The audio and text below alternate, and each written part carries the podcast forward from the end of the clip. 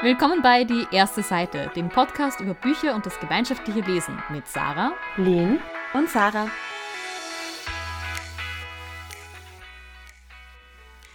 Heute sprechen wir über das Verschenken von Büchern und das Buch A Psalm for the Wild Build von Becky Chambers. Das ist das erste Buch der Monk and Robot Series. Uh, und das Ganze wie immer natürlich zuerst spoilerfrei. Fangen wir mit dem Thema an. Uh, wie schon irgendwann mal erwähnt, habe ich ganz lange als Buchhändlerin gearbeitet und deswegen ist es bei mir so, dass ich ganz viele Bücher verschenke, aber selber nur sehr selten welche bekomme. Oh. Wie schaut es bei euch aus? Verschenkt ihr gerne und viele Bücher? Selten, tatsächlich. Also immer wieder, wenn ich für jemanden ein Geschenk brauche, wo ich weiß, dass die Person gerne liest, denke ich ab und zu dran, dass es doch gut wäre, ein Buch zu verschenken, aber ich finde es jetzt echt schwierig, weil einerseits dieses, welches Buch hat die Person sich noch nicht gekauft? Weil woher, also inzwischen mit Goodreads kann man zumindest schauen, ob die Person das Buch noch nicht gelesen hat, aber gerade wenn es ein Genre ist, das die Person mag, ist die Wahrscheinlichkeit hoch, dass sich die Person das Buch sowieso schon selber zugelegt hat oder es plant, es bald zu lesen und ja, und auch wenn ich da probiert habe, irgendein Buch zu verschenken, das ich selber noch nicht gekannt habe und halt auf gut Glück aus der Buchhandlung mitgenommen habe, war das dann auch oft so ein mittelmäßiges Buch, das jetzt nicht so wirklich beeindruckend war für die Person. Also ich verschenke tatsächlich deshalb wenig Bücher.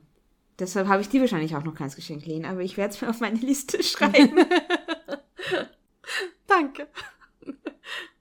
Ich verschenke Bücher, wenn sich Leute Bücher wünschen. Also im Normalfall meine Sis, die äh, Bücherwünsche äußert, die dann vielleicht auch irgendwie schönere Ausgaben sind oder so oder halt irgendwie Hardcover-Ausgaben, die man gerade zu äh, Weihnachten oder so verschenken kann. Auch immer ein heißer Tipp, die schöne Ausgabe von einem Lieblingsbuch einer Person schenken, wenn die nur die Taschenbuchausgabe hat. Ah, das ist so smart, Sarah, ich mache mir gerade Notizen. Gell? ähm, also das dann schon. Aber ich verschenke mittlerweile nicht mehr blind unter Anführungszeichen Bücher, weil ich generell aufgehört habe, Leuten Dinge zu schenken. Das klingt jetzt so wild. Nein, ich verschenke meistens irgendwie Essen gehen oder einen Nachmittag miteinander, irgendein Event oder sowas in die Richtung. Ich verschenke sehr wenig Dinge, weil ich halt selbst sehr viel ausgemistet habe in den letzten Jahren und deswegen versuche nicht so viel ja, anzuhäufen. Also wenn ich weiß, dass es eine Person gibt, die sich irgendein Buch wünscht und, oder ich mir irgendwas aufgeschrieben habe mit, ach, da hat sie ja letztens erwähnt, das könnte ich dann gleich, dann kommt es schon dazu, aber sonst tatsächlich äh, nicht so viel in letzter Zeit dann. Bei mir hat es auch einfach praktische Gründe gehabt, weil ich in der Buchhandlung selten Zeit gehabt habe, irgendwo anders hineinkaufen zu gehen. Und da war ich schon da und dann, und dann bin ich halt durch die Regale gegangen und ja, gut, ja, das könnte für den Papa gut passen, nehmen wir das mit. Was ich jetzt auch mal gemacht habe beim Bücherverschenken, und zwar hat eine Freundin von mir gemeint, sie würde gerne mal ein Genre ausprobieren. Und ich habe mir dann drei Bücher rausgesucht, die so ein bisschen das Genre repräsentieren und eben mit unterschiedlichen Aspekten. Und ich wollte dann auch nicht ins Buch reinschreiben, weil ich mir denke, dann kann man es weiterschenken, weiterverkaufen und so weiter, wenn es einem nicht so gut gefällt oder man es nicht im Regal stehen lassen möchte. Und stattdessen habe ich einen Brief geschrieben und reingelegt und geschrieben, warum ich diese Bücher ausgesucht habe, was diese Bücher eben so ein Tagging gemacht, was können diese Bücher und auch explizit reingeschrieben, dass sie dieses Buch sehr, sehr gerne weiterschenken oder spenden kann und ich bin nicht böse, wenn sie es nicht liest oder wenn sie es weitergibt. Das war so eine Lösung, die ich, um auch einfach diesen Druck zu nehmen, den Geschenke machen, auch oft für die andere Person hat, dieses, ich muss das dann gut finden und irgendwo hinstellen, dass mich, wenn jetzt die Freundin auf Besuch kommt, auch sieht, dass ich es eh im Regal stehen habe oder so. Mhm. Und diesen Druck versuche ich auch immer rauszunehmen, wenn ich sowas schenke. Das mache ich beim Bücherschenken auch, äh, dass ich sage, hey, probier es einfach mal aus. Wenn es dir taugt, super. Wenn nicht, schenk's weiter oder mach, weiß ich nicht was damit.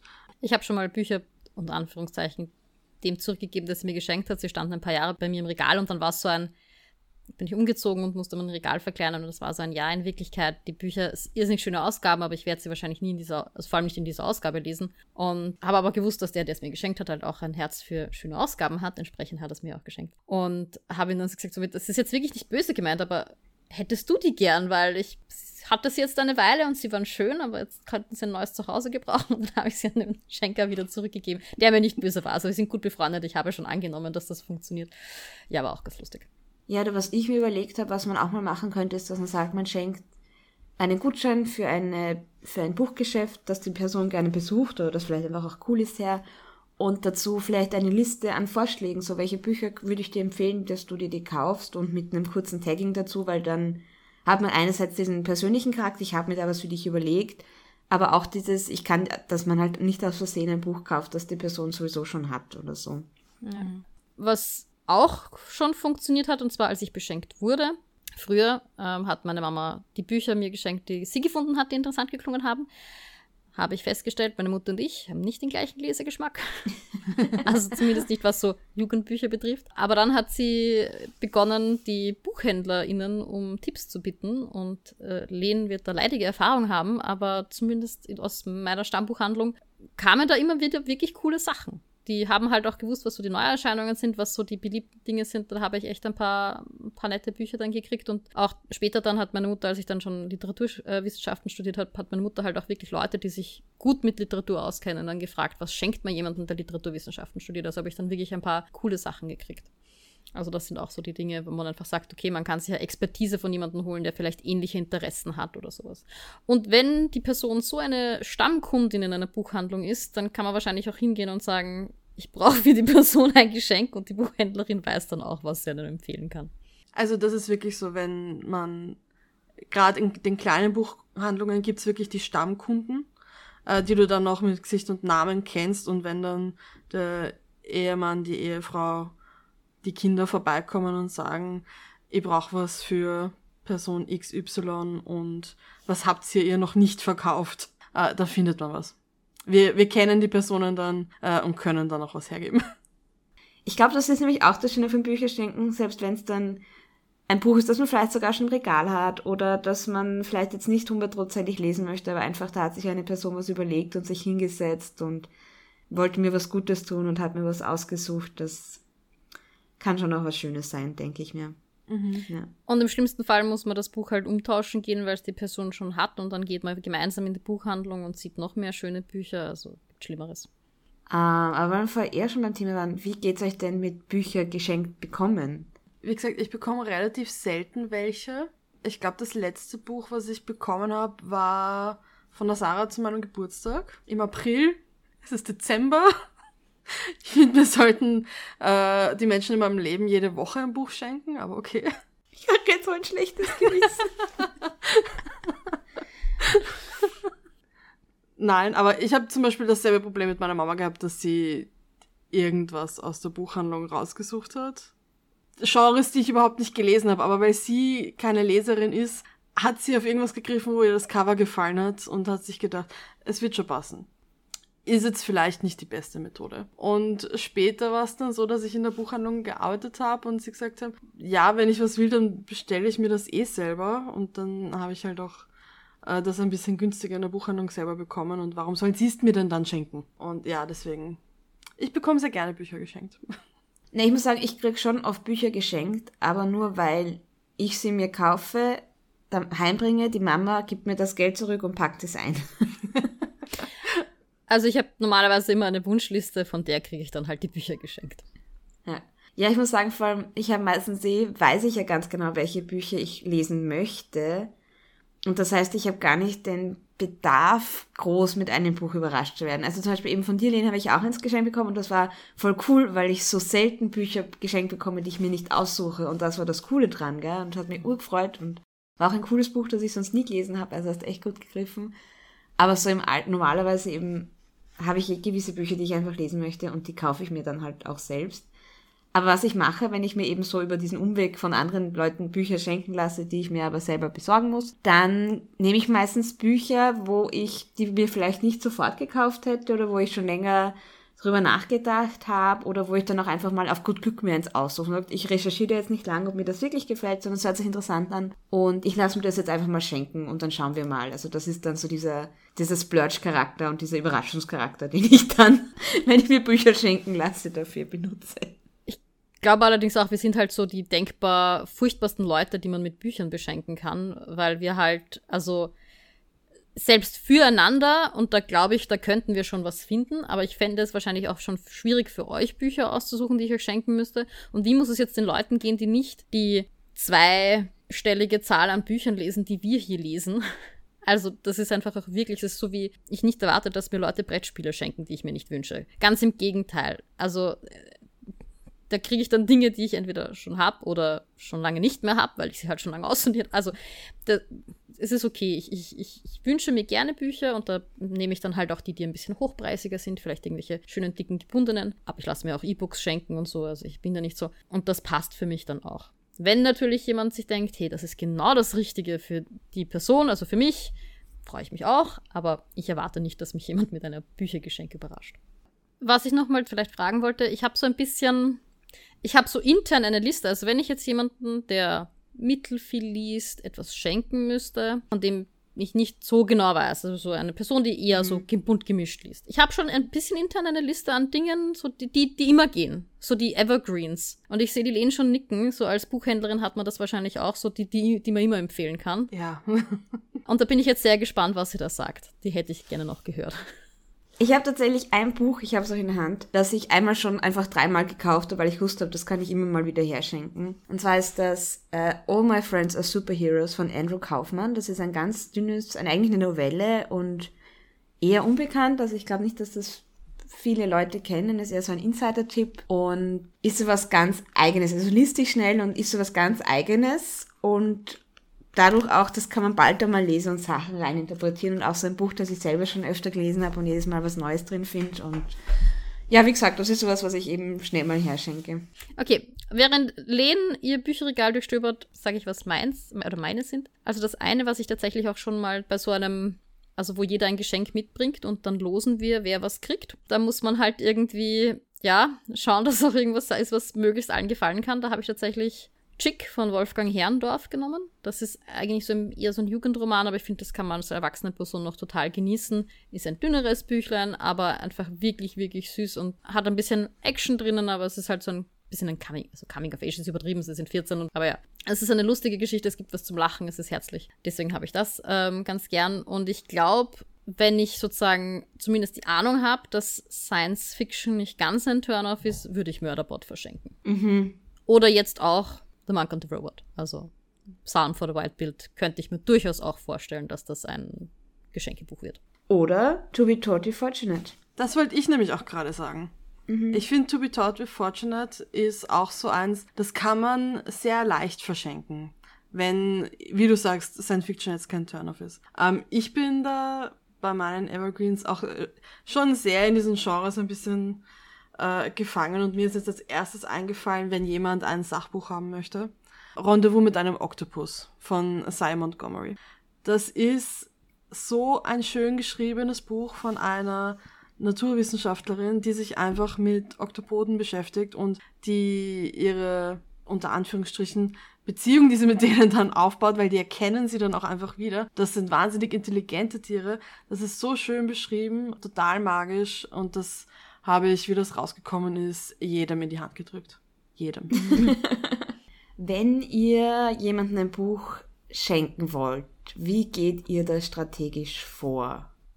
Weil zum Beispiel das erste, was ich mache, ist zu schauen, hat, was hat, hat die Person das eh noch nicht auf Goodreads oder Storygraph gelockt, falls es eine Person ist, die halt ihr Leseverhalten irgendwie lockt. Da kann ich zumindest ausschließen, dass es schon gelesen worden ist. Oder wenn weil vor allem meistens loggen die Leute auch mit einem Buch, das sie zu lesen planen oder im Bücherregal schon haben als Want to Read. Das heißt, wenn ich sehe, es ist auf keinen der beiden Listen drauf, ist es vielleicht ein Indiz dafür, dass das ein Buch ist, das sie noch nicht am Schirm haben. Ich habe schon mal Spione genutzt, also eine Freundin gebeten, dass sie im Bücherregal nachschaut von dem Freund, den ich beschenken wollte, ob der das dort stehen hat die hat mir dann halt, also versucht es möglichst unauffällig zu machen, mir die Information zukommen lassen. Ähm, ich hab's, mein erster Weg ist auch zu Goodreads erstmal, wenn ich jetzt zum Beispiel euch beschenken möchte.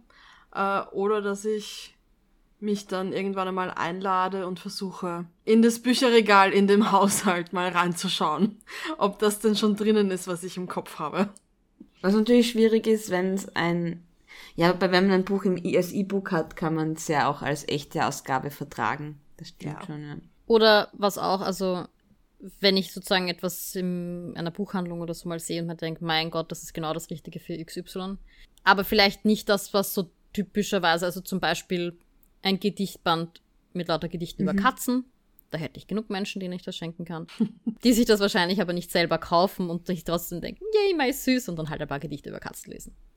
Ja, weil, wie ihr gehört habt, ähm, bekommen wir selbst selten überraschende Buchgeschenke. Und dass wir das ändern wollten, haben wir, glaube ich, schon in der Episode zum Secret Buddy Read, als wir den das erste Mal besprochen haben, gesagt. Wir haben jetzt wieder mal einen Secret Buddy Read gemacht und die Lehn durfte uns beschenken. Oder wir durften uns von der Lehn beschenken lassen. Je nachdem, wie man es äh, sagt. Und die Lehn hat die Strategie gefahren, sie hat uns etwas geschenkt, das sie wusste, dass auf unserer Want-to-Read-Liste ist, aber sie sich ziemlich sicher war, dass wir noch nicht gekauft haben. Genau. Und ich glaube, das ist gut aufgegangen. Ich denke auch, zumindest haben beide eure Gesichter nichts anderes gesagt, als ich es euch präsentiert habe. Irgendwer hat, glaube ich, sogar Yes geschrien. genau. Nein, ich habe ich hab da relativ lange recherchiert. Gut 30 Minuten. Ähm bis ich dann entschieden habe, ähm, warum nicht Becky James? Weil ich mir erst gedacht habe, ja, aber wir haben für den Podcast schon was von ihr gelesen, kann ich jetzt nochmal ein Becky Chambers Buch bringen? Und da habe ich mir gedacht, nein, ich glaube, wir wollen das alle lesen und warum sollen wir es nicht jetzt für diese Gelegenheit lesen zusammen? Ich finde, man kann nie genug Becky Chambers Bücher lesen und besprechen. Ja. Na gut, Sarah, möchtest du uns den ersten Satz präsentieren? Genau, und zwar nachdem es jetzt keine deutsche Übersetzung gibt, habe ich mir jetzt mal den ersten englischen Satz einfach übersetzen lassen und der lautet Manchmal kommt man in seinem Leben an einen Punkt, an dem man unbedingt aus der verdammten Stadt verschwinden muss. Ich muss dazu sagen, im Englischen schreibt sie das als na get the fuck out of the city, was natürlich nochmal so einen anderen Wumms hat mit diesem fuck im ersten Satz. Ähm, genau. Und auf der ersten Seite lernen wir dann Geschwister Dex kennen, also Mitglied eines mehr oder weniger religiösen Ordens. Und Dex wohnt in einer Stadt, die als sehr harmonisch beschrieben wird. Es wird klar, dass Dex nicht auf der Erde wohnt, sondern dass das irgendein anderes fiktives interstellares Objekt und dass Dex eigentlich ein gutes Leben hat und Freunde und in einer guten Stadt wohnt und dass Dex trotzdem einfach aus dieser Stadt raus muss. Dann erfahren wir auch, dass dieses Bedürfnis, die Stadt zu verlassen, damit begann, dass Dex dieses Verlangen spürte, Grillen zirpen zu hören. Genau, das war so diese erste Seite von dem Buch. Ich denke, die Stimmung, gerade dieser starke erste Satz, ähm, umreißt schon ganz gut, worum es gehen wird. Es wird halt um eine, ja, um einen Aufbruch gehen, um eine Änderung und das ist schon die Stimmung, eine gute Grundstimmung für das Buch. Vor allem, ich finde, der erste Satz ist auch sehr gut gewählt, weil er dich ähm, auch durchs Fluchen ein bisschen einfach direkt reinzieht und interessiert macht. Und ich glaube, die meisten Leute, die in einer Stadt leben, können das vielleicht nachvollziehen, dass man einfach irgendwann das Gefühl hat, man muss raus. Genau. Das sind wir auch schon bei der wohlbekannten Frage, wem würden wir dieses Buch empfehlen oder wie würden wir dieses Buch taggen? Ich glaube, ich würde das sogar so weit gehen und sagen, ich kann das Buch eigentlich jedem empfehlen. Ich will, dass, ich will, dass jeder Mensch dieses Buch liest. Wenn ich, wenn ich noch in einer Buchhandlung arbeiten würde, wäre das ein Buch, das ich dieses Weihnachten jedem in die Hand geben würde, der ein Weihnachtsgeschenk für eine Person sucht und nicht genau weiß, was er denn schenken soll. Mhm. Ja, aber ich glaube, dass To Be Totally Fortunate vielleicht die erstere Wahl, weil es ein bisschen mehr Mainstream ist, während dieses Buch schon. Also es ist halt ein Buch, da gibt es nicht viel Handlung. Es ist trotzdem ein sehr reiches Buch. Also es ist nicht so, dass wenig Geschichte drin vorkommt, aber es ist halt nicht, dass es sehr handlungsgetrieben ist. Und es ist auch sehr ruhig, doch sehr eigen von der Prämisse auch, sage ich jetzt einmal. Also ich weiß nicht, ob es einfach jedem die Hand drücken würde. Ich würde es jedem geben mit, dem, mit der Frage noch an die Person, die schenken möchte. Glauben Sie, dass die Person vielleicht sehr ab, um jetzt die Sarah zu zitieren, abgeturnt ist von Sci-Fi oder dass sich die Person gut auf was Neues einlassen kann? Weil ich glaube, wenn man da offen reingeht, mhm. kann das schon auf sehr, sehr viele Leute gut passen. Ja. Ich glaube trotzdem, dass es viele, viele Leute gibt, die ähm, Bücher gerne auch wegen der Handlung, der Story, der Action auch lesen. Da muss man obwohl ich das Buch natürlich auch ganz toll fand ähm, und das schon unterschreibe, dass das, glaube ich, vielen Leuten gefallen wird, muss man schon aufpassen, dass man da nicht Leuten das in die Hand drückt, die halt irgendwie erwarten, dass es da jetzt viel Plot gibt. Denn es passieren natürlich schon Dinge, aber es ist jetzt kein plotgetriebenes Buch. Aber vielleicht ist das auch was, wo ich jetzt ein bisschen von meinem eigenen Empfinden geleitet bin. Weil ich bin so eine Person, die eigentlich lieber plotgetriebene Bücher hat und Handlung, aber weil ich auch so eine Person bin und mir es auch so gut gefallen hat, trotzdem, weiß ich nicht, ich glaube, mhm. ich glaube, dass das einfach das ideale Geschenk ist. Ich bin überzeugt davon. Ich würde sagen, also für mich ist das Buch so ein bisschen, es gab vor vielen Jahren mal ein Buch, das hieß Hühnersuppe für die Seele. Ich habe keine Ahnung, was da drinnen steht, aber ich fand den Titel immer super. Und für mich ist dieses Buch genau das. Also eine, eine warme mhm. Umarmung als Buch. Das ist für mich. Voll. Also ist auch so ein Wohlfühlbuch. Und ich habe mir auch die Kritiken angeschaut und merkst, wenn Leute erwarten, dass das irgendwie so ein Cypher ist, wo man das sehr politisch ist und wo etwas aus ganz vielen Perspektiven erörtert wird und das alle möglichen Abgründe auftut und Meinungen gegenüberstellt und, und so. Das macht's nicht. Also es ist schon ein, ein sehr, eigentlich irgendwie auch romantisch. Also jetzt nicht im Sinne von Liebesgeschichte romantisch, aber im Sinne von eine romantische Vorstellung und, und die Welt, wie sie beschrieben wird, das ist alles sehr, ja, Hühnersuppe für die Seele, Sarah. Du trägst das ganz genau aus. Das beschreibt es ganz gut, ja. Ja, und das ist, ich meine, wie gesagt, meine Becky Chambers Rant kann man ja eh nochmal nachhören oder auch auf unserer Insta-Seite habe ich da auch mal was zusammengestellt. Und das zeichnet, finde ich, ihre Bücher generell einfach aus. Ja, aber ich meine, ich habe nur To Be Taught Fortunate gelesen, aber im Vergleich zu dem hat das noch weniger Konflikt, noch weniger Action. Deswegen würde ich es nicht weniger empfehlen, ganz im Gegenteil. Aber darauf muss man sich einstellen. Ich finde, das ist etwas, was man wissen sollte wenn man reingeht. Ich glaube, dann kann man es auch besser genießen, wenn man jetzt einfach weiß, okay, es ist eine, eine ruhige Geschichte. Und ich finde, diese Erwartungshaltung schafft Becky Chambers ja auch, indem sie da diese Widmung, die ganz am Anfang des Buches reingegeben hat, wo sie schreibt, dass sie widmet das Buch allen Personen, die eine Pause gebrauchen könnten. Und genau das ist es. Und ich finde gerade in unseren Zeiten, wo irgendwie alles dramatisch ist und, und die Welt irgendwie eher so ausschaut, wie wenn alles eh eher schlimmer werden würde in den nächsten Jahren als besser werden, da, da tut dieses Buch einfach richtig gut, finde ich. Ich möchte noch ergänzen, im Englischen ist es um, ähm, For anyone who could use a break und da ist es noch mal mehr so ein, nicht nur eine Pause, sondern auch irgendwie... Einen Bruch? Ja, irgendwie eine Veränderung, einfach ein, ein einen Schubs oder mhm. also das hat da noch mal mehr Layers. Das ist wirklich eine coole, coole Widmung. Ja. Die man im Deutschen, glaube ich, gar nicht so wiedergeben kann. Gut, wir brennen schon darauf, ein bisschen mehr über das Buch zu sagen, das uns ganz gut gefallen hat. Und äh, verabschieden uns hiermit von allen Hörerinnen und Hörern, die nicht gespoilert werden wollen. Es ist auch ein, ein relativ dünnes Beinchen, also ihr könnt das wirklich jetzt noch äh, besorgen, lesen und so oder anhören, bevor ihr wieder zu uns zurückkommt. Und dann würde ich kurz umreißen, worum es in dem Buch geht. Und zwar treffen wir Geschwister Dex, äh, ist non-binär. Ich hoffe, dass wir das gut hinkriegen in dieser Episode nach sprachlich abzubilden.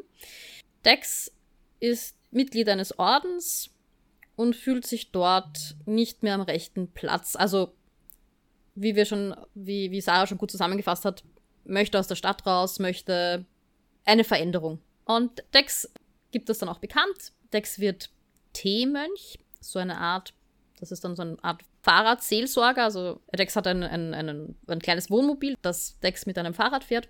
Und da gondelt Dex durch die umliegenden Orte und ist dort in Wirklichkeit ein ja, fahrender, eine fahrende, seelsorgende Person. Das macht Dex zwei Jahre lang gut, kommt aber drauf, das ist immer noch nicht das, was Dex braucht. Das ist nicht das, was diese Unzufriedenheit, diese Rastlosigkeit beruhigt. Und dann nimmt Dex einmal halt eine Abbiegung, wohin, wo es eigentlich nicht hingehen sollte, sagt seine Termine ab in der nächsten Ortschaft und fährt in die Wildnis. Dazu muss man sagen, dass die Hälfte des Mondes, auf dem wir uns mhm. befinden, von quasi menschlicher Besiedlung bebaut ist, allerdings sehr umweltfreundlich und so, darauf werden wir eh noch zurückkommen. Und die andere Hälfte ist eben Wildnis, wo die Menschen eigentlich nie hingehen, weil sie auch nicht equipped sind und also keine Ahnung haben, wie sie dort überleben sollen, können. Es ist einfach nicht für sie ausgerichtet. Ja, und weil sie ja auch sich ganz bewusst entschieden haben, der Welt wieder ein Stück zurückzugeben. Genau.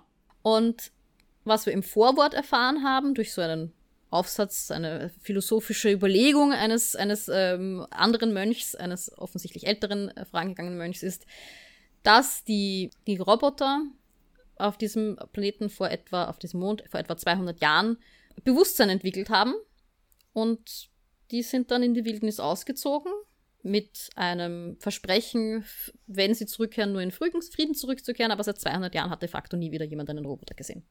Natürlich, unser Geschwister Dex trifft dann äh, in einer ganz äh, unterhaltsamen Szene auf den einen Roboter, der gesandt wurde, um wieder Kontakt mit den Menschen aufzunehmen und die beiden reisen dann gemeinsam weiter, unterhalten sich. Und äh, das Ziel ist ein Kloster, ein altes, äh, aus der Zeit quasi vor der Verabschiedung der, der Roboter oder dem, dem Weggehen der Roboter. Und dort gibt es dann halt eine, ein, ein, eine sehr, sehr nette Unterhaltung, ein sehr nettes Heart-to-Heart -Heart zwischen den beiden. Und das ist eigentlich auch schon wieder die Geschichte gewesen. Also handlungstechnisch ist da nicht so viel passiert, aber sie reden halt sehr viel miteinander und davon lebt das Buch. Ja. Ja, und dass wir durchaus wohl mitkriegen, dass es eben diese Welt gibt, diese Prämisse eben, dass es Roboter gibt, die in der Wildnis wohnen, auch dann quasi schon in der Wildnis geborene oder gebaute Roboter sind. Eben, obwohl es nicht viel Handlung gibt, ist die Geschichte trotzdem nicht arm an Handlung, weil durch diese Backstory einfach eine gewisse Handlung da ist. Ja, auch wenn wir sie eher so in der Vergangenheit mitbekommen.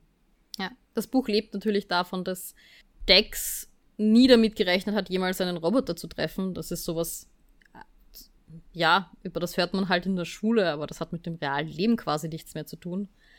Und der Roboter Moscap halt total enthusiastisch ist, endlich mal einen Menschen zu treffen, den halt schon seit 200 Jahren kein Roboter mehr getroffen hat. Und von diesem auch kulturellen Unterschieden, von diesem auch Missverständnissen, die da zum Teil auftauchen, weil Dex halt gewisse Vorstellungen von Roboter hat, die halt nicht dementsprechend, was Roboter jetzt sind. Davon lebt das Buch irgendwie auch. Also das fand ich super unterhaltsam. Und ich finde, es lebt halt auch davon, dieser Einblick in eine Gesellschaft, die schon so eine Krise, wie wir sie zum Beispiel jetzt gerade ja auch erleben und vor uns haben mit der Klimakrise und den Kriegen und so weiter, durchgemacht hat und es geschafft hat, was daraus zu lernen und eine, wie ich finde, sehr, sehr schöne, solidarische, nachhaltige Gesellschaft aufzubauen, eben wo, wo der Welt ein Teil wieder zurückgegeben worden ist, wo man die Natur in Ruhe lässt, dass man nachhaltig agiert, dass alle Gebäude kompostierbar sind, die sie bauen, dass es eben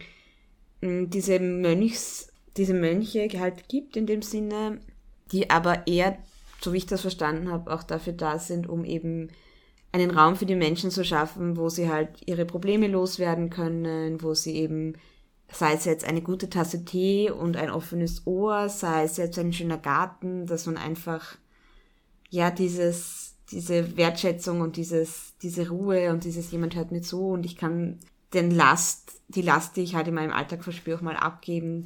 Das sind so Dinge, die ich einfach schön finde in diesem Buch. So diese, wie könnte so eine Welt ausschauen, ja. Und es gibt auch irgendwie so eine, eine Hoffnung auch immer für mich. Also ich finde es ein sehr hoffnungsvolles Buch einfach. Wobei ich es auch cool fand, äh, dass das eben, also das ist ja Dexes Orden, der sich äh, um, um das sozusagen Wohlbefinden der Menschen dreht, wo es um das, ja, das, die Gemütlichkeit geht.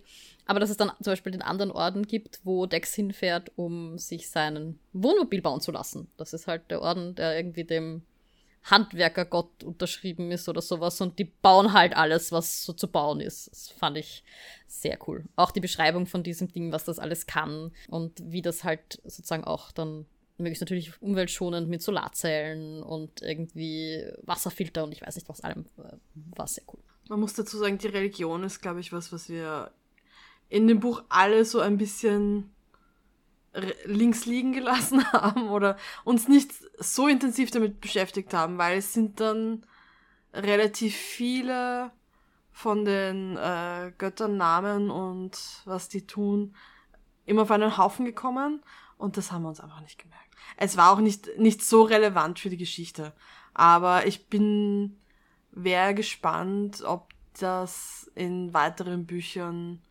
mehr Raum bekommt oder ob es dann relevanter wird. Ich hätte echt so eine Übersicht ganz am Anfang gebraucht, so mit Gottheit und wem. Vor allem, Ja. da kommt ja, dass es irgendwie so, so Elterngottheiten und Kindergottheiten und verschiedene Ebenen gibt und ich habe das auch immer einfach ausgeblendet. Also da habe ich tatsächlich immer so ein bisschen drüber gelesen, sobald es irgendwas mit Religion und Gott zu tun hatte. Nein, ich, also ich tatsächlich nicht, weil ich das ganz lustig fand, ähm, was für Gottheiten sich da entwickelt haben, weil da gibt es dann eben die, sozusagen die, den, den Gott des Technischen in, in Wirklichkeit, also den, der eben für das Handwerk und so verantwortlich ist. Und aber dann gibt es eben auch den, den Sommerbären, ähm, dem zu dem Dex gehört, also zu dessen Orden Dex gehört, der eben für dieses ja, Wohlbefinden verantwortlich ist. Und ich glaube, dann gibt es noch einen, der für Wissen zuständig ist und Logik. Und ich fand das eine ganz interessante. Es sind halt nicht so die typischen Domänen, die wir normalerweise für die hauptsächlichen Götter haben, wenn wir irgendwie so Pantheons betrachten. Ich glaube, ich muss mir das Buch nochmal lesen und auf diese Gottheiten mehr achten. Ich, ich habe das echt so ausgeblendet. Das ist, das ist gut, Sarah, dass du mir das jetzt nochmal erklärst. Aber ich glaube, es ist auch ein Buch, das man ohne Probleme mehrmals lesen kann. Auf jeden Fall. Weil ich glaube, man bekommt immer wieder ein bisschen was anderes raus. Auch wenn es, wie ich es auch schon gesagt habe, kein dickes Buch ist. Also es sind, weiß ich nicht, 200 Seiten oder so. Da sind wir Eko schon am richtigen Stichwort. Was habt ihr denn für euch aus diesem Buch rausgeholt?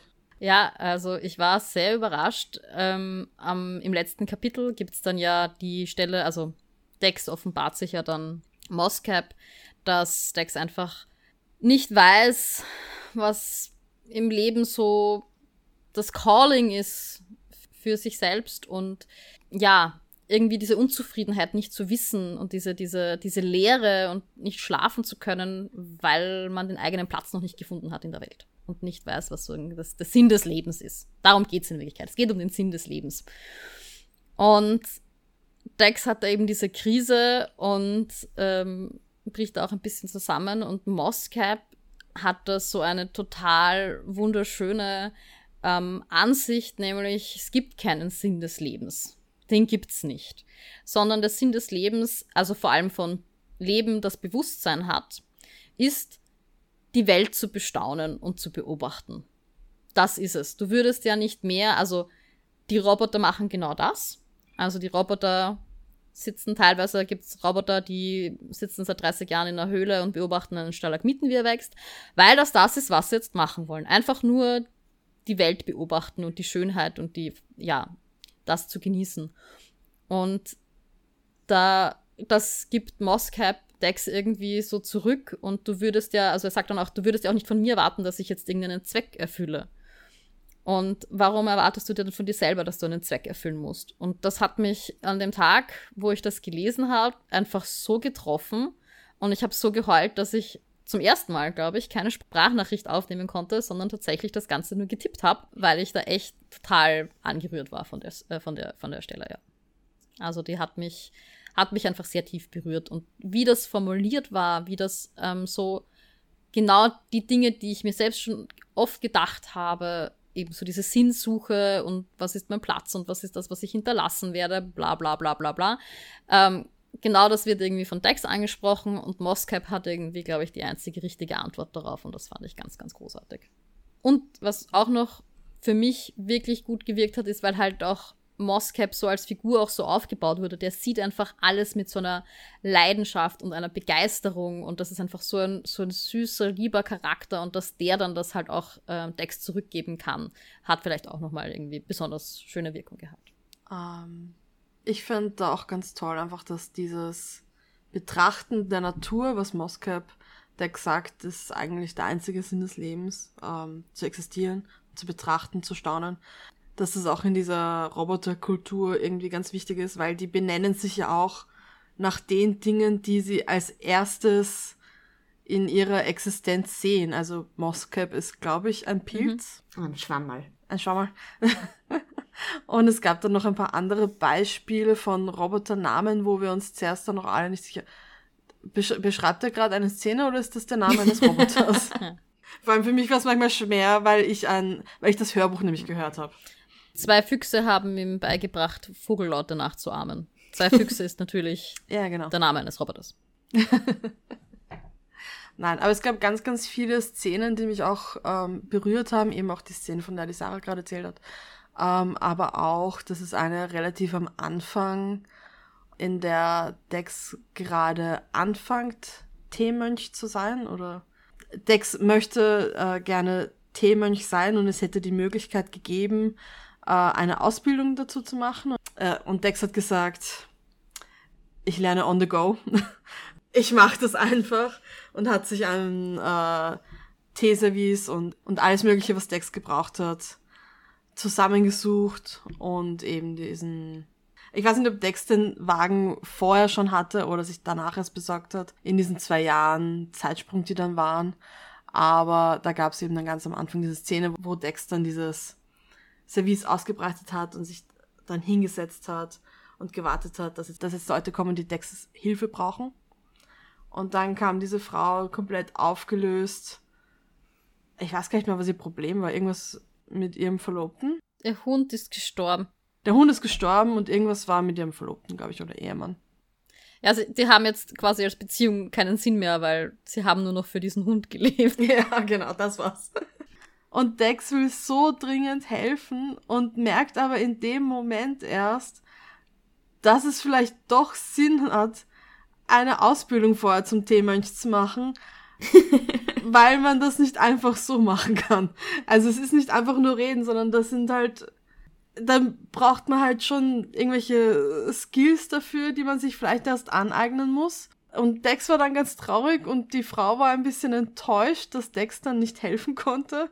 Und irgendwie war das eine sehr berührende Szene einfach von dieser Hilflosigkeit, die beide miteinander gefühlt haben irgendwie. Ja. Ich muss sagen, für mich ist, ich habe es eh schon gesagt, dieses, wie könnte eine schöne Welt ausschauen? Äh, und das zweite ist, dass in dieser ja eigentlich absurd lustigen Prämisse, dass es Roboter gibt, die irgendwann mal aufgewacht sind, Bewusstsein bekommen haben, in die Wildnis gewandert sind und jetzt einfach in der Wildnis wohnen. Also das ist ja zwei Dinge, die eigentlich super dichotom sind, oder? Roboter und, und naturbelassene Wildnis.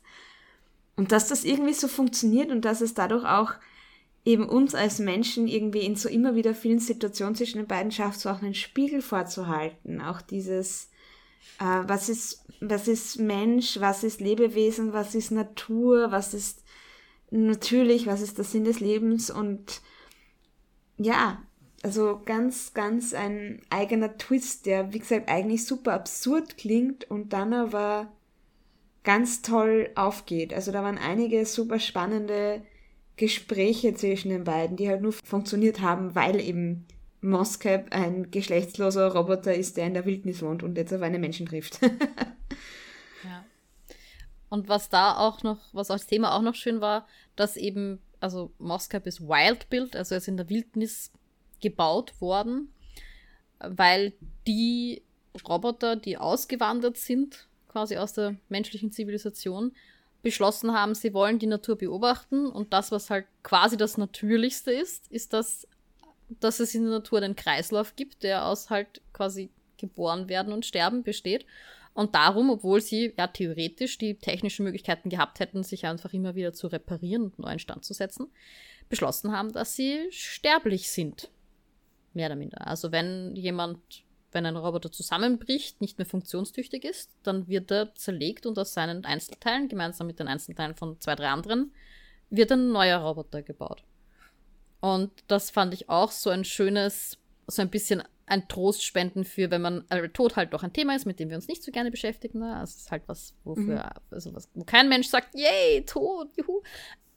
Aber einfach das zu sehen, so, es ist einfach der Kreislauf der Dinge. Es ist so das Natürlichste, es gehört dazu und das fand ich einfach irrsinnig schön, dass die Roboter da beschlossen haben. Das, das ist einfach der Teil, das ist einfach mhm. Teil mhm von uns, wenn wir Teil dieser Natur sein wollen. Und Moscap hat aber auch ganz klar gesagt, dass Roboter trotzdem natürlich Angst vor dem Sterben, vor dem sozusagen, ja, Todsein haben. Aber sie haben sich trotzdem dafür entschieden. Und das hat mir auch jetzt nicht gut gefallen. Richtig cool fand ich ja ganz am Anfang, wie es ja, die Roboter sind aufgewacht und die Menschheit hat ihnen angeboten, als gleichwertige BürgerInnen in der Bevölkerung aufgenommen zu werden. Die so, äh, danke, aber nein, danke, wir wollen lieber heraus. Also wir haben eh immer nach euren Maßstäben und Traditionen und in eurer Gesellschaft gelebt und wir wollen herausfinden, was wir als Gesellschaft sein können, ohne das, was ihr halt jetzt da gemacht habt. Also wir wollen euch nicht bei euch eingliedern und dann euren Regeln folgen, sondern herausfinden, was unsere Gesellschaft ist und unsere Welt ist. Und oder was ich auch gelacht habe, dass Becky Chambers da so ein bisschen gespielt hat mit diesen ähm, Robotern, wie sie sonst so vorkommen in Büchern, wie eben zum Beispiel den ähm, Murderbot, wo so gemeint hast, naja, kannst du nicht nebenbei 100.000 Sachen gleichzeitig machen und mit, sich, dich mit mir unterhalten und nebenbei eine Rechnung machen und Moskau dann so, nein, weißt du, wie viel Rechnungleistung das erfordert? weißt du, wie viel Rechenleistung es braucht, ein Bewusstsein zu haben? Und einfach auch so mit dieser Art, wie diese Robotercharaktere normalerweise geschrieben sind, oder roboterähnliche Charaktere, auch so ein bisschen damit gespielt ja. hat, sage ich jetzt mal. Das fand ich auch ganz großartig. Ja, das hat mir auch jetzt nicht gut gefallen. Das Einzige, was sie dann doch können, also mhm. das wird auch so lustig aufgebaut, irgendwie so mit, sie, sie können eigentlich quasi nicht irgendwie jetzt großartige Rechenleistungen vollbringen, weil eben Bewusstsein so viel Kapazität erfordert. Und äh, sie unterhalten, sie sind doch jetzt nicht miteinander in Kontakt und sie wissen nicht mal so genau, wie groß die Zahl ist der Roboterpopulation, die es gerade gibt. Aber es gibt offensichtlich so alte Geocache Positionen, also so Boxen oder sowas. Und da haben sie sich halt in den, in, in den einen oder anderen Satelliten der Menschen doch noch eingehackt, ohne da Spuren zu hinterlassen. Und wissen von allen 1995 Hausnummer, aber so ungefähr in der Größenordnung äh, von diesen Boxen ganz genau, wo die sind, weil das ist die Möglichkeit, über die sie kommunizieren. Dort hinterlassen sie dann halt schriftliche Nachrichten. das war großartig. Was ich mich gefragt habe, als ich jetzt heute nochmal über das Buch nachgedacht habe, ist, warum findet diese Geschichte auf irgendeinem Mond statt und nicht einfach bei uns auf unserem Planeten? Weil das hätte ja genauso gut auf der Erde spielen können, oder? Das kann ich dir nicht beantworten, weil ich habe das überhört, dass das auf einem Mond ist und für mich war das einfach auf der Erde. Ach so. Ich, in meinem Kopf war das die ganze Zeit die Erde. Ich weiß nicht, ob es nicht ein kleineres Setting sein sollte, weil Dex ja mit dem Rad die ganze Zeit eigentlich all diese Orte und ich meine, mhm. Dex braucht, glaube ich, für diese Schleife, die, die da gefahren wird, schon eine Weile. Aber der besucht diese Ortschaften alle. Quasi alle Ortschaften, die von Menschen bewohnt sind. Und es gibt auch nur die eine City, soweit wir wissen. Naja, das wissen, hm, weiß ich jetzt nicht. Also es kann auch sein, dass er einfach in einem Teil herumfährt, oder? Also ich hätte es schon so okay. verstanden, dass das quasi die Welt ist, die die Menschen mhm. bewohnen. Und die andere Hälfte ist die Wildnis und dass das quasi ein etwas, dass es halt ein kleinerer Kontinent ist und nicht die ganze, also nicht so groß ist wie die Erde. Das war meine Interpretation, dass das sozusagen ein bisschen ein, ja, heimeligeres, gemütlicheres Setting ist. Ich glaube auch, dass es gar nicht vom Räumlichen ist und einfach dieses, dass es realistisch ist, so blöd das jetzt klingt, ähm, in einem Buch, wo Roboter in der Wildnis wohnen, ähm, wenn man nicht keine Ahnung, wie viele hundert Länder hat, wo sich unterschiedlichste Arten von Menschen und Bevölkerungsgruppen und Kulturen darauf einigen müssen, wie sie jetzt mit Robotern, die aufgewacht sind, umgehen, sondern dass man sagt, man hat halt einfach einen kleineren Mond, wo halt auch das übersichtlich ist und ein bisschen homogener wahrscheinlich, was so die, die Kultur und die, die Regierung zum Beispiel betrifft und wie viele Menschen es gibt, die theoretisch was zum Sagen haben, ja. Ja, auch das Pantheon, was natürlich leichter, glaube ich, ist einzuführen, wenn man das auf einem Mond einführt, als wenn man irgendwie argumentieren muss, wie wir von unserem Götterglauben zu dem gekommen sind. Mhm. Also es war einfach irgendwie mehr Blank Canvas. Man kann sozusagen Parallelen ziehen, aber man muss sich nicht auf die Schwierigkeiten, Restriktionen der Erde beschränken. Ja, für das, dass das Buch eigentlich von zwei Figuren, die miteinander reden, getragen werden, haben wir noch relativ wenig über die beiden geredet. Ähm, was für ein Bild habt ihr denn von den beiden oder wie ging es euch mit diesen zwei Charakteren? Um, ähm, also Moskep habe ich mir vorgestellt wie einen äh, Droid aus Star Wars. Ich glaube nicht, dass das so war, wie er beschrieben wurde. Wie es beschrieben wurde. Wie es beschrieben wurde, ja. Aber ja. das war, was äh, mein Kopf draus gemacht hat.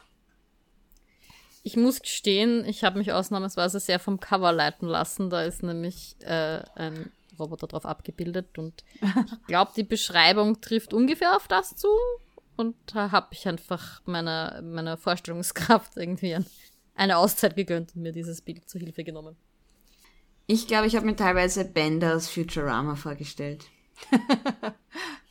Oder halt so einen ganz klassischen, ganz einfachen Roboter, der halt aus ein paar Metallteilen besteht und weil ich war noch so überrascht, wegen von einem Gesichtsausdruck die Rede war, weil in meinem Kopf war mir nicht klar, wie, ich habe mir das eher wie so ein sehr statisches Robotergesicht halt vorgestellt. Aber das hat, macht natürlich im Nachhinein Sinn, wenn man dann erfährt, dass Moscap ja in der Wildnis gebaut worden ist und dass man dann auch äh, Features einbaut, dass man irgendwie Gesichtsausdrücke nachmachen kann. Würde ja auch irgendwie passen, dass sie da versucht haben, die Natur ein bisschen nachzumachen. Mhm. Ich habe vor allem dann auch, Moscap ist ja eine irrsinnig begeisterte Figur. Also Moscap hat auch keine Spezialität. Alle haben irgendwie eine Spezialität. Und dann fragt der Ex-Moscap, was ist deine Spezialität? Und Moscap so, Insekten und Vögel und Würmer und hört nicht mehr auf, alles aufzuzählen, was es in der Natur so gibt. Und dann sagt er, ja, das ist sein Problem irgendwie so ein bisschen. Es, ist, es kann sich halt nicht so richtig festlegen, es findet halt alles toll. Und diese Begeisterung, die Moscap für ganz simple Dinge aufbringt, aber auch Dinge, die er, die er sicher schon so oft gesehen hat, da habe ich gewisse Menschen aus meinem Leben, die sich sehr, die sich für teilweise banale Dinge so stark begeistern lassen. Von meinem geistigen Auge gesehen, die da ein bisschen überlagert wurden. Mhm. Und Deck, zu Dex habe ich gar kein richtiges Bild jetzt mhm. von dieser Figur, weil ich irgendwie so das Gefühl habe, wir sehen viel einfach durch Dexes Augen. Also wir sind da oft, äh, wir sind da oft in Dexes Position mhm. und nehmen die Welt durch diesen Blick wahr. Und ich muss gestehen, dass sowieso, wenn ich mir Menschen in Büchern vorstelle, die immer so relativ vage sind und dann haben sie eine Frisur noch oben drauf. und bin mir ziemlich sicher, Dexes Haare werden als eher schulterlang oder so beschrieben. Das war's. Also so war meine Vorstellung. ich kann mich gar nicht erinnern, dass Dex überhaupt beschrieben wurde. Also als wie Dex ausschaut, dass das überhaupt irgendwann ein Thema war. Aber es kann sein, dass ich das auch einfach mhm. verpasse. Im, Im Hörbuch verpasst man leider oft einiges, vor allem wenn man, wie ich, gleichzeitig was anderes macht wie nähen. ja, ich, also ich habe auch dann schon ein bisschen die Kritiken gelesen, dass es tatsächlich öfter gekommen, dass Dexes Charakter so, so blank ein bisschen ist. Und jetzt nach dem, was du gerade gesagt hast, denke ich mir, das ist auch eine Stärke von dem Buch, dass Dex einfach ein, ein Blank Canvas ist, dessen Perspektive wir einnehmen. Und mit dem, mhm. mit diesem Figur kann man sich relativ schnell, glaube ich, irgendwie einfühlen. Also man findet, je, wahrscheinlich haben viele schon mal diesen, diesen Punkt im Leben gehabt, wo du das Gefühl hast, was ist jetzt eigentlich der Zweck von dem Ganzen und irgendwie fühle ich mich irgendwie nicht ganz zufrieden und kann es aber auch nicht gut benennen. Und ich glaube, das macht doch diese Geschichte, dass sie uns einlädt, so ein bisschen selbst diese Figur zu sein und das zu durchzuspielen, ja. Ja. Das Glaube ich auch, ja. Und es waren dann auch so Szenen, diese Szene, wo Dex Moscap trifft, da hat Dex eben beschlossen, gut, er biegt jetzt hier ab, wo Dex eigentlich nicht abbiegen sollte. Und dann wird gekocht und getanzt und gesungen, während Musik spielt. Und Dex hat gerade geduscht, deswegen ist Dex nackt. und, und findet sein Handtuch nicht. und findet das Handtuch nicht. Und dann, und ich habe mir das so vorstellen können, also auch wieder, weil, also ich habe mich in die Szene irgendwie so hineinversetzen können, so dieses, du hast dich für etwas entschieden und das fühlt sich so richtig an und jetzt bist du so total euphorisch und dann tanzt du durchs Wohnzimmer und singst irgendwas und plötzlich steht dein Boyfriend in der Tür und so mit Hi. ja, in dem Fall war es ein drei Meter großer Roboter oder so. Nein, ich glaube nicht, ja. dass er drei Meter groß ist. Aber. Ich wollte gerade sagen, wann war der drei Meter groß? Nein, das war eine Hyperbel, aber ich glaube, er war. Also ich stelle mir das halt irgendwie so als eher groß vor und dann steht halt dieser Metallhaufen auf einmal in deinem, in deinem Ja, vor allem, Wohnzimmer. es ist ja, es ist ja quasi mit ausgestreckter Hand auf ihn zugelaufen, so mit Hallo! Oder? Also ich glaube, es war so ein. Das war irgendwie mein ah. Lieblingspart an Moscap, dass es einfach so excited war die ganze Zeit und so neugierig ja. und wer soll denn sonst Kontakt mit den Menschen aufnehmen, wenn nicht Moscap? Moscap hat sich dafür, glaube ich, sofort freiwillig gemeldet.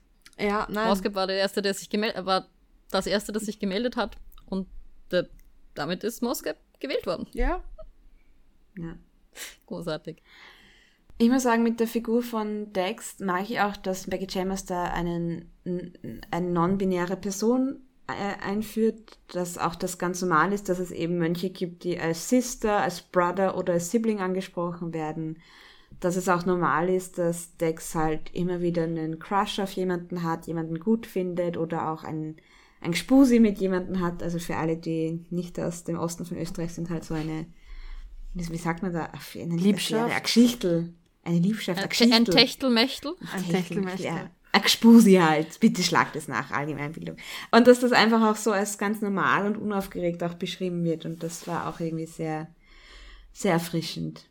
Und ich weiß nicht, ob ich schon mit euch besprochen habe, aber findet ihr nicht, dass es gegen Ende des Buchs so ein bisschen romantische Vibes zwischen ihnen gab, wie sie da irgendwie Händchen gehalten haben oder aufeinander eingeschlafen sind und so? So diese letzten paar Szenen, gell?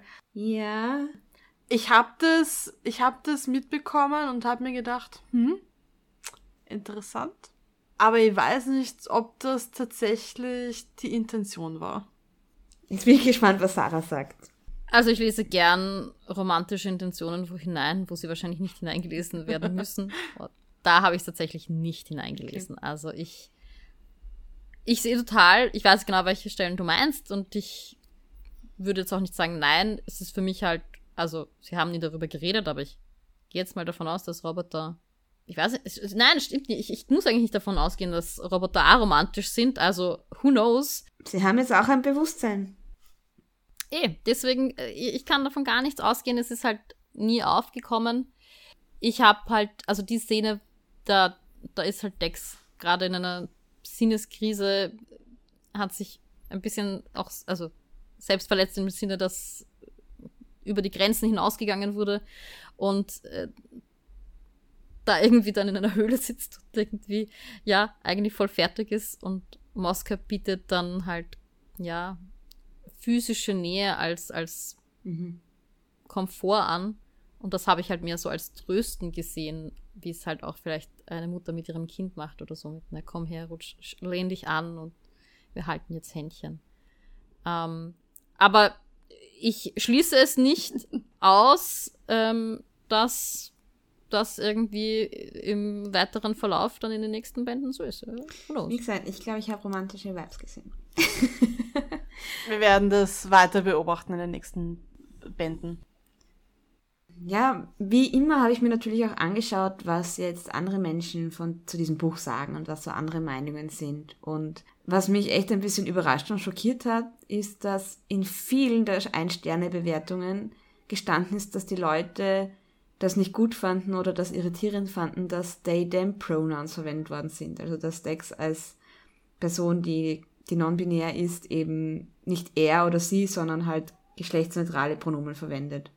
Ja, da kann man eigentlich nichts dazu sagen. Ich, ich glaube, auf das müssen wir nicht näher eingehen. Ähm, Vor allem, was ja. ich lustig finde, ich, ich verstehe, wenn das zum Beispiel jetzt in der deutschen Übersetzung etwas ist, das einen das ungewohnt ist und was dann vielleicht sozusagen die Lesekomfort ja. ein bisschen beeinflusst, weil das halt in der deutschen Sprache noch nicht etabliert ist. Aber im Englischen ist das halt Standard, oder? Also ich meine, ja. ja. wenn man über unbekannte Personen spricht, sagt man das auch. Also, ja. Aber wie immer sieht man, die Leute lesen halt nicht die erste Seite, weil wenn sie die erste Seite gelesen hätten, hätten sie gesehen, dass das They-Them-Pronomen sind. Was lernen wir daraus? Man muss immer die erste Seite lesen. Und man sollte nicht homophob sein, aber gut, das ist. Ja, also, Entschuldigung, wenn dich They-Them-Pronouns im Jahr 2022 stören, geh scheißen.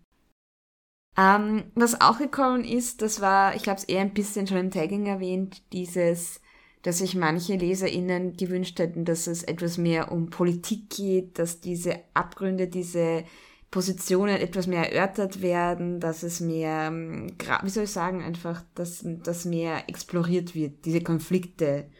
Und das ist das Buch halt nicht, weil es soll es nicht um Konflikte gehen, sondern wir machen eine Welt, in der sie eine sehr einfache und schöne Lösung gefunden haben auf dieses, okay, Roboter wachen von einem Tag auf den anderen halt auf und was machen wir jetzt mit ihnen. Ich meine, du wirst das vielleicht ein bisschen besser bewerten können als wir, weil du mehr von ihr gelesen hast. Aber ich hatte jetzt auch in To Be Taught to Fortunate nicht das Gefühl, dass Becky Chambers viel Interesse hat, daran hat, da jetzt einen politischen Diskurs irgendwie aufzumachen, sondern sie möchte halt zeigen, wie eine Welt sein könnte, wo wir mit unserer Natur und unseren Ressourcen irgendwie achtsam umgehen. Das ist so ein Thema, was ich mhm. jetzt in beiden Büchern irgendwie mitbekommen habe. Ähm, und ich glaube, das an dem hat sie kein Interesse, dass sie da jetzt irgendwie auf einer politischen Schiene daherkommt. Ja, und vor allem auch eine Gesellschaft, die nicht heteronormativ ist, wo eben es diese Dichotomie von Geschlecht einfach nicht mehr gibt und das alles normalisiert ist, dass es eben verschiedene geschlechtliche Identitäten, verschiedene Arten von Sexualität gibt und dass das einfach akzeptiert und normal ist in diesen Welten, ja. Was anderes, was, also, was, was ich auch verstehe, ist, dass sie sagen, ja, diese Philosophie von, ah, was ist der Sinn des Lebens und der Sinn des Lebens, es gibt keinen Sinn, dass das halt recht seichte Philosophie ist und dass diese Diskussion in der Philosophie eigentlich viel mehr zu bieten hätte und dass auf das überhaupt nicht eingegangen wird. Also dass das mit sehr einfachen Ansichten, sage ich mal, beendet wird. Und den Punkt verstehe ich sogar ein bisschen. Also es hat mich nicht gestört und ich fand das schön und so. Aber das war auch eins von den Kommentaren. Ich hatte den Eindruck, und das ist natürlich meine rein subjektive Spekulation, aber für mich hat das irgendwie, ich habe mir vorgestellt, mein Kopfkino ist, dass Becky Chambers jemanden kennt, der irgendwie durch so eine Krise gegangen ist und mit dieser Person im Kopf dieses Buch geschrieben hat. Mhm. Und da kann ich mir einfach voll vorstellen, dass es einfach so richtig ein Buch, das von Herzen kam, war. Und da war es jetzt halt nicht der Sinn, die philosophische Frage nach dem Sinn des Lebens aus allen philosophischen Strömungen und Blickrichtungen zu betrachten, sondern einfach diese Message an, die, an den Mann oder an die Frau zu bringen. Also, sorry, nein, diese Message an die Person zu bringen und also das ist eher so das, was ich mir vorgestellt habe, was die Absicht ja. hinter dem Buch war. So, also inzwischen ist ja auch ein zweiter Band aus dieser Monk and Robot Serie draußen. Ich muss sagen, wir haben uns alle drei noch nicht angeschaut, wie immer, was so der Klappentext ist und auch noch nicht, was auf der ersten Seite steht. Aber ich wollte euch nur fragen, was könntet ihr euch vorstellen, wie es in diesem Buch weitergeht oder was würdet ihr euch wünschen, wie es weitergeht? Einerseits würde ich mir wünschen, dass wir sehen, wie Dex und Moscap weiterreisen. Aber andererseits finde ich es vielleicht auch spannend, ähm, dann einen anderen Blickwinkel auf diese Welt zu bekommen von einem anderen Mönch und einem anderen Roboter, die sich vielleicht auch irgendwie kennen. So, so äh, wie diese Romance Novel Series, wo sich jede, jeder Band irgendwie auf ein anderes Pärchen bezieht und die ganze Welt aber halt irgendwie interlockt ist miteinander und äh, wir sehen in jedem Band, wie ein Mönch und ein Roboter halt irgendwie zusammenfinden und sich anfreunden und dann über die Welt äh, philosophieren. Mhm. Das finde ich schön. Ja, vor allem, ich nehme an, dass es jetzt eher so gehen würde, dass Moscap und Dex jetzt in die Welt der Menschen gehen würden. Das ist ihr Plan. Und mich würde es aber viel mehr noch interessieren, die Welt der Roboter zu erkunden. Mhm. Ich bin da total zwiegespalten, weil ich fand das Buch, also mich hat es mhm. abgeholt. Für mich war das ein ganz äh, großartiges Leseerlebnis. Und ich fand, der Punkt, an dem es geändert hat, war also pitch perfect. Ja. Und deswegen bin ich gar nicht so, ich muss jetzt nicht sofort weiterlesen, weil ich denke, es hat an so einem guten Punkt geändert. Wenn das ein Standalone wäre, wäre ich auch super happy. Das stimmt. Aber sobald wir herausgefunden haben, dass Moscap eigentlich da ist, um sozusagen nach 200 Jahren wieder Kontakt mit der Menschheit aufzunehmen und herauszufinden, was Menschen brauchen. Und diese Vorstellung, dass Moscap mit Dexter durch die Dörfer zieht und sie ja diesen Kontakt herstellen mhm. und das stelle ich mir schon sehr cool vor, auch weil wir dann wahrscheinlich die Kultur einfach noch, die, ja, die Kulturen dort besser kennenlernen. Und weil ich einfach wirklich, wirklich gespannt bin, was Becky Chambers für eine Antwort auf die Frage gibt, was ist es, was die Menschen brauchen? Mhm. Ja, und ich glaube, wenn wir die Antwort auf unsere Fragen und auf wissen wollen, ob wir da jetzt richtig spekuliert haben, müssen wir wohl den zweiten Teil lesen. und bis zur nächsten Folge sagen wir wieder Tschüss, Ciao und Baba. Das war die erste Seite, der Podcast über das gemeinschaftliche Lesen. Die nächste Folge kommt am 1. des nächsten Monats. Bis dorthin folgt uns auf Instagram oder Twitter unter die-erste-seite oder schreibt uns doch eine E-Mail an erste Seite.podcast@gmail.com. Bis zum nächsten Mal.